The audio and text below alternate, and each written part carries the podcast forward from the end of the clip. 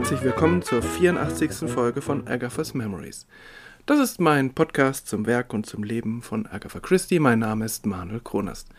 Schön, dass Sie dabei sind, schön, dass ihr dabei seid. Seit der letzten Folge war, war ich eine Woche in England, eher im Norden, wo nur wenige Werke von Agatha Christie spielen. Und da ist mir aufgefallen wieder mal, dass in den Buchhandlungen in englischen Buchhandlungen, im Regal mit der Kriminalliteratur nach wie vor Agatha Christie schon mal ein halbes Regalfach oder mehr beanspruchen kann. Offensichtlich ist ihre Popularität im United Kingdom ungebrochen, was natürlich auch mit den verschiedenen Verfilmungen zusammenhängen wird.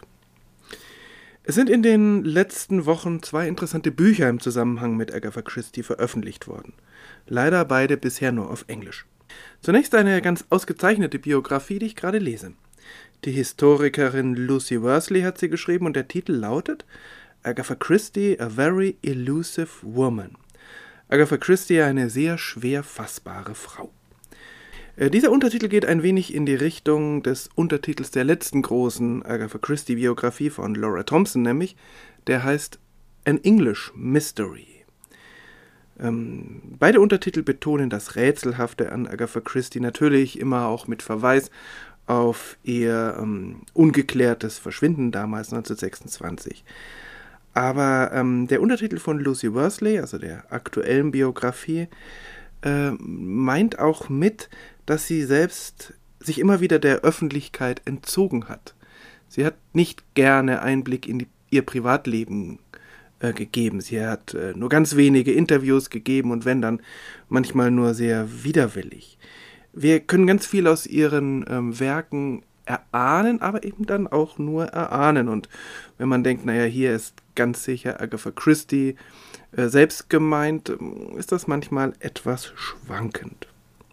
Das Bild, das in der Öffentlichkeit von ihr zu dominieren scheint, das ist ja äh, wie so eine Art Miss Marple, wenn sie von Margaret Rutherford gespielt wird, also eine sehr stämmige, dominante Person, die eben, naja, schon etwas älter ist. Das ist ja das, was aus vielen Bildern der letzten äh, ihrer Lebensjahrzehnte auch durchaus äh, zutreffend ist, aber sie ist eben auch ganz anders. Und das finde ich in dieser Biografie sehr gut beschrieben. Die geht zum Beispiel auch auf ihre jungen Jahre, nicht nur auf das Verschwinden, sondern auch auf die vielen Aspekte ihres Lebens, die durchaus unkonventionell waren, dass sie sich nicht mit dem zufrieden gegeben hat, was ihr von der Gesellschaft vorgegeben wurde. Ich werde sicher in einer der nächsten Folgen auf diese Biografie näher eingehen, denn sie gefällt mir sehr gut und sie ist auch sehr kurzweilig zu lesen. Und ich bin mir sicher, dass eine deutsche Übersetzung irgendwann in nächster Zeit auch folgen wird. Außerdem gab es ein sehr interessantes Projekt. Zwölf Autorinnen schrieben neue Geschichten mit Agatha Christie's größter Detektivin Miss Marple.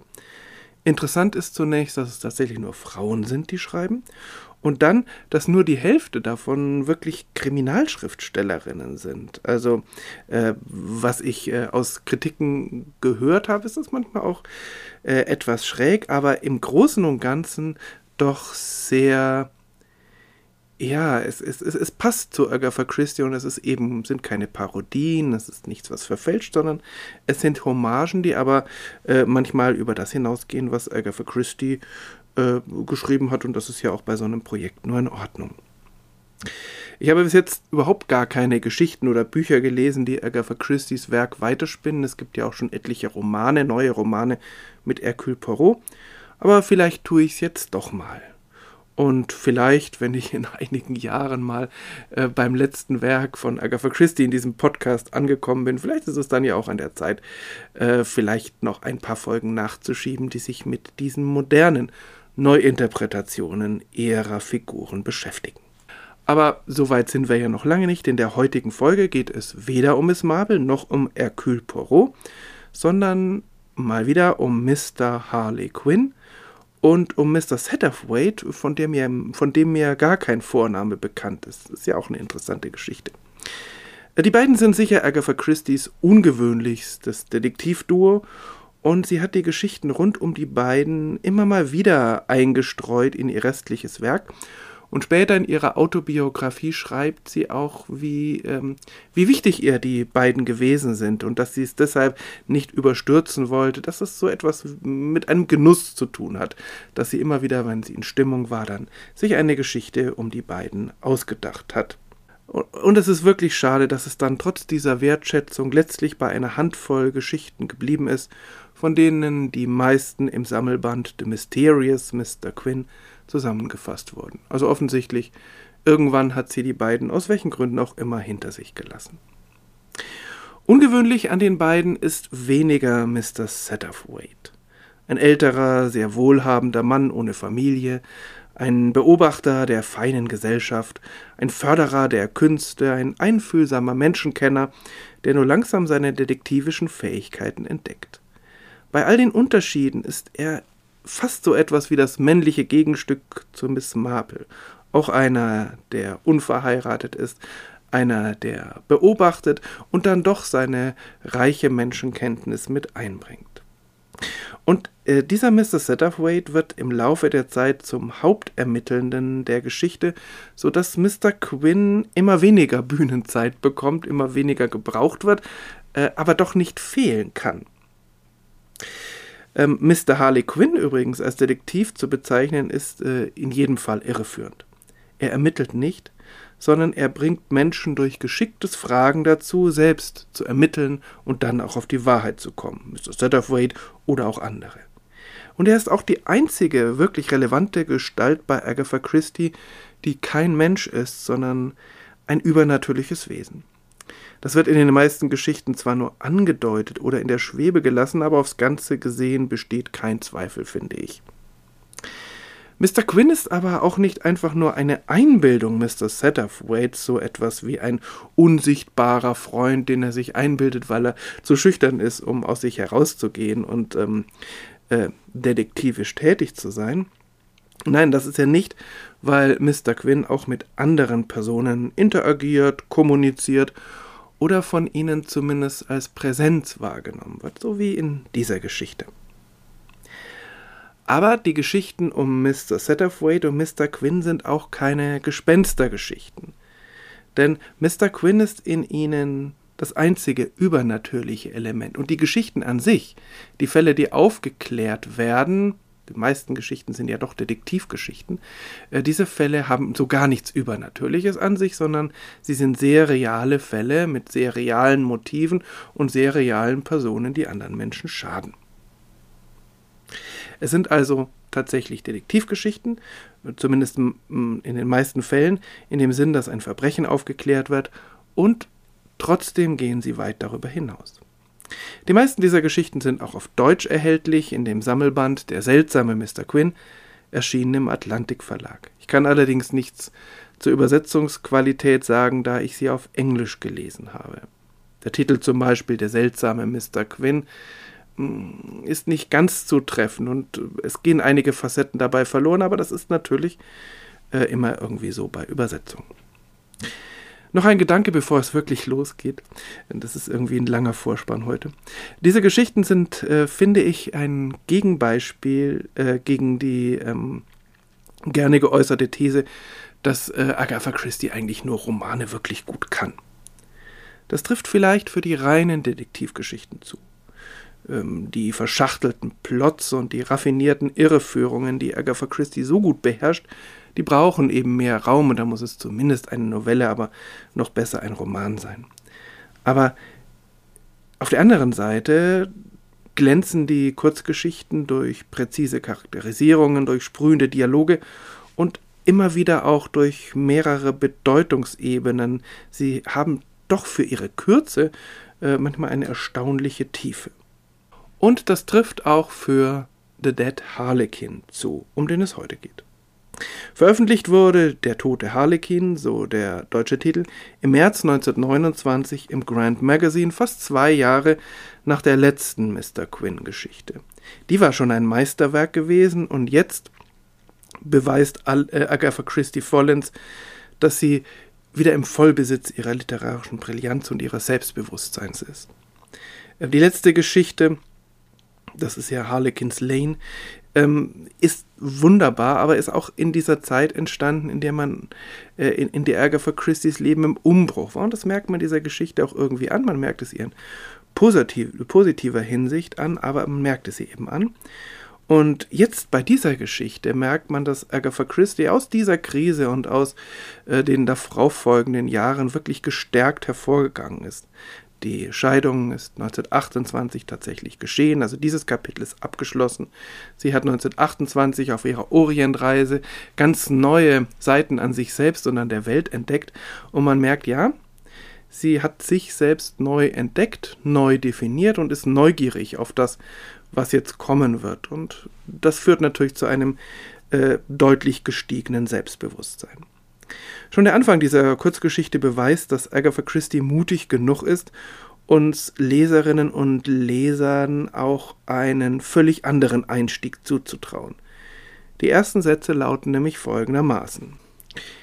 Mr. Satterthwaite walked slowly up Bond Street, enjoying the sunshine. He was, as usual, carefully and beautifully dressed, and was bound for the Harchester Galleries, where there was an exhibition of the paintings of one Frank Bristow, a new and hitherto unknown artist, who showed signs of suddenly becoming the rage. Mr. Satterthwaite was a patron of the arts. Mr. Satterthwaite ging langsam die Bond Street hinab und genoss den Sonnenschein. Er war wie immer sorgfältig und exzellent gekleidet, und er hatte als Ziel die Harchester Galerie, wo es eine Ausstellung der Gemälde eines gewissen Frank Bristow gab, eines neuen und bisher unbekannten Künstlers, der Anzeichen dafür zeigte, dass er plötzlich der letzte Schrei sein würde. Mr. Satterthwaite war ein Förderer der Künste. Also an sich eigentlich gar kein abseitiger oder irgendwie ungewöhnlich schräger Einstieg, aber doch so, äh, dass man als Leser irgendwie sich fragt, ja, wo soll das nun hinführen?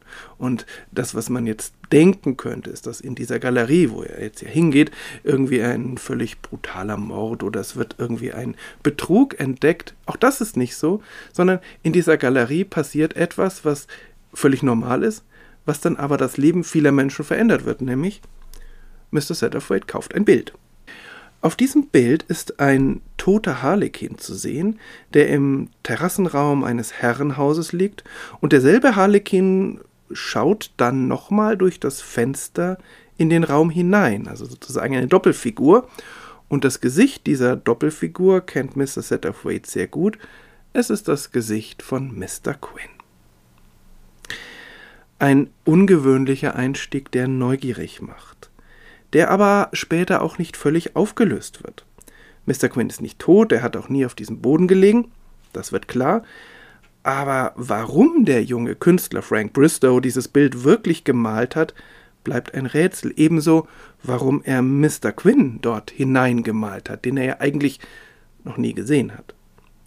Also das ist Teil dieser etwas übernatürlichen Atmosphäre und gleichzeitig ist dieses Bild sowas wie der Katalysator dieser Geschichte, der ganz vieles in Bewegung bringt. Mit Frank Bristow, diesem jungen Mann, spielt mal wieder ein Maler, eine wichtige Rolle in, der, in einer Geschichte Agatha Christie's. Wie meistens ist es ein junger Mann, es gibt auch Malerinnen bei ihr, ähm, der mit den Konventionen des Kunstbetriebs bricht. Also nicht einfach irgendein äh, Landschaftsmaler der alten Schule ist, sondern jemand, der rebelliert, der seine Gefühle auf die Leinwand bringt und manchmal auch einfach nur die Atmosphäre eines Raumes oder eines Hauses, was er sich selbst nicht so genau erklären kann. Äh, immer wieder sind diese Maler Menschen, die auf der einen Seite völlig für ihre Kunst leben, manchmal auch von ihr aufgezehrt werden, das hat auch manchmal negative äh, Folgen, aber die etwas aufnehmen, was andere Menschen nicht wahrnehmen, was irgendwie in der Luft liegt, äh, was also eigentlich nicht da ist, aber doch zutiefst wahr. Und damit kommen wir zu einem der wichtigsten, aber auch unterschätztesten Themen bei Agatha Christie, nämlich was ist Wahrheit? Immer wieder spielt sie mit Missverständnissen, gerade bei der Aufklärung von Verbrechen, und sie lässt dann ihre Detektive den Fakten auf den Grund gehen, also wirklich feststellen, was wahr ist. Und gleichzeitig schwingt in vielen Geschichten und Romanen mit, dass Wahrheit viel mehr ist als das, was wir sehen. Dass Häuser heimgesucht, haunted sein können, aber nicht durch Geister, sondern durch die Sehnsüchte, Ängste und überhaupt die Gefühle von Menschen, so dass die Wahrheit irgendwie im wahrsten Sinne des Wortes in der Luft liegt. Das finde ich ganz spannend und ähm, interessanterweise kommt das eigentlich in den Kurzgeschichten noch viel stärker zum Tragen, vielleicht gerade weil es darum da nicht um ähm, minutiöse Ermittlungsarbeit oder ausgefeilte Plots geht, sondern tatsächlich viel um Atmosphäre.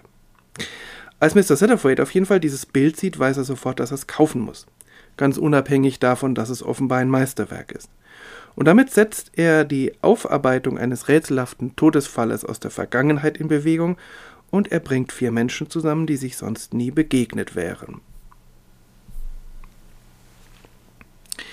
Da ist zunächst Frank Bristow der Maler. Ende 20, ein zunächst fast klischeehaft übellauniger junger Mann, so ein Bohemien voller Verachtung für Gesellschaft und Konventionen, der sich aber trotzdem von Mr. Satterthwaite zum Abendessen einladen lässt. Da zeigt sich, dass er eigentlich ein verletzlicher, einfühlsamer Mann ist, was natürlich selbst wieder ein Klischee ist, also harte Schale, äh, Schale weicher Kern oder wie auch immer. Äh, das ist es aber eigentlich gar nicht. Also äh, auch hier in diesem Fall gelingt Agatha Christie eine sehr, ja, eine sehr vielschichtige Charakterzeichnung. Frank Bristow äh, auf der anderen Seite ist so eine Art Medium nicht im spiritistischen Sinn, sondern indem er mit dem Bild, das er gemalt hat, wo er gar nicht genau weiß, warum er es gemalt hat, indem er mit diesem Bild Erinnerungen und Neubewertungen eines längst vergangenen Vorfalls ermöglicht. Warum er das Bild genau gemalt hat, wird wie gesagt nicht klar. Äh, es wird nur gesagt, dass er das fragliche Herrenhaus, also Charnley Hall, auf einer Bustour besichtigt hat, weil er offensichtlich mal sich so ein Herrenhaus anschauen wollte, um irgendwie Inspiration zu bekommen. Und dann hat das dazu geführt, dass er dieses Bild gemalt hat. Ebenfalls zu diesem Abendessen eingeladen ist Colonel Monckton. Äh, der spielt die Rolle des Augenzeugen. Der war nämlich damals vor 14 Jahren dabei, als sich in Charnley Hall der Besitzer Reginald Charnley aus völlig rätselhaften Gründen erschossen hat und durch Colonel Monktons Augen erleben wir die damaligen Ereignisse und wir erleben mit, wie er, angestoßen durch das Bild Mr. Quinn und Mr. Satterthwaite, wie er also beginnt, neu über die damaligen Ereignisse nachzudenken.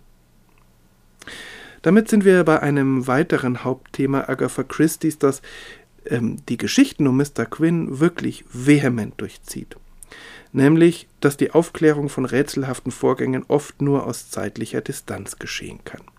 Das wird in diesen Geschichten immer wieder gesagt, aber es schwingt in ganz vielen anderen der Werke Agatha Christie's mit. Zum Beispiel, je älter sie wird, umso häufiger haben es Agatha Christie's Detektivinnen und Detektive mit längst vergangenen Verbrechen zu tun. Ich dachte früher, das läge einfach daran, dass sie damit in eine Zeit zurückgehen konnte, die ihr vertrauter war als die moderne, in der sie sozusagen ein Heimspiel hatte. Es mag sein, dass es damit zusammenhing, es ist ja vielleicht kein Zufall, dass es mit der Zeit immer mehr wird, aber vielleicht äh, spielt da auch diese These Mr. Quinns eine Rolle, dass wir im, erst im Rückblick wirklich die Wahrheit erkennen können. Kurz nach den oder bei den Ereignissen sind wir viel zu sehr gefangen von unseren Vorurteilen, mit denen wir das Gesehene bewerten, oder einzelnen Aspekten, die uns ins Auge springen und die wir dann überbewerten. Monate oder Jahre später sind die Einzelaspekte in einen größeren Zusammenhang äh, zurückgetreten und dadurch wird die Wahrheit leichter erkennbar. Ich finde das eine interessante Sichtweise, die, glaube ich, viel für sich hat, auch wenn man natürlich berücksichtigen muss, dass Fakten ja auch verblassen, je äh, mehr Zeit vergeht. Und das ist dann vielleicht wieder eine größere Schwierigkeit. Aber dieses, ähm, äh, ja, dieses, ähm, diese veränderte Perspektive und ähm, dieses Zurücktreten von Dingen, die ja eigentlich äh, auf den ersten Blick sehr wichtig scheinen, das hat auch was für sich. Und äh, auch in diesen Geschichten wird natürlich klar, das geschieht nicht ohne weiteres. Also so durch Nachdenken im stillen Kämmerchen kommt man nicht auf die Wahrheit, sondern hier braucht es in diesen Geschichten einen äußeren Anstoß. In den Geschichten von Miss Marple und Hercule Poirot ist dieser äußerst, äußere Anstoß ähm, dass vielleicht noch ein Verbrechen passiert oder dass sich endlich mal ein ordentlicher Detektiv, eine ordentliche Detektivin damit beschäftigt. Äh, in den Geschichten um Mr. Quinn ist das viel demokratischer. Es ist natürlich Mr. Quinn, der eigentlich den Anstoß gibt, aber äh, die Wahrheit finden dann andere heraus. Das ist Mr. Satterthwaite, das sind aber auch die anderen beteiligten Personen. Also die Wahrheitsfindung geschieht hier im Miteinander, im Gespräch. Nach meiner Wahrnehmung ermitteln die Menschen selten bei Agatha so sehr im Team wie in diesen Geschichten. Sie sind da einander Hebammen der Wahrheit, um mal das äh, uralte Bild des griechischen Philosophen Sokrates zu verwenden. Äh, und auch das ist was ganz Besonderes an diesen Geschichten. Auf der anderen Seite, ähm, glaube ich, schaut Agatha Christie deshalb auch so gerne in die Vergangenheit zurück, weil, ähm, weil bei ihr immer eine wichtige Rolle spielt, dass unaufgeklärte oder falsch aufgeklärte Verbrechen ähm, einen Schatten werfen über das Leben aller Menschen, die da irgendwie noch dran beteiligt sind. Also es geht ihr nie nur darum, das Verbrechen aufzuklären, also die schuldige Person zur Rechenschaft zu ziehen, sondern die unschuldigen Personen zu schützen. Die Menschen, die da irgendwie gegen ihren Willen hineingezogen wurden und dann damit leben müssen und damit nicht klarkommen. Hier ist das zum Beispiel Alex Charnley. Das ist äh, die Witwe dieses Mannes, der sich da offensichtlich erschossen hat. Die ist, äh, war damals sehr jung, ist, äh, als die Geschichte spielt, also 14 Jahre später, immer noch jung. Aber sie leidet da immer noch drunter. Sie will mit dem Herrenhaus nichts mehr zu tun haben. Sie ist nur noch ein Schatten ihrer selbst. Frank Bristow, der ähm, sie mal zufällig im Zug kennengelernt hat, ohne zu wissen, wer sie ist, beschreibt sie äh, als unwirklich, als schattenhaft, wie eine der Geisterfrauen in den keltischen Sagen. Also sozusagen jemand, der durch dieses Ereignis, es wird am Anfang gar nicht klar warum, aber durch dieses Ereignis eben am eigentlichen Leben gehindert wird. Und das schon seit mehr als zehn Jahren. Das ist schon ganz schön heftig. Auch Alex Charlie gesellt sich nun zu dieser abendlichen Gesellschaft bei Mr. Satterthwaite und dann kommt dann noch Aspasia Glenn dazu.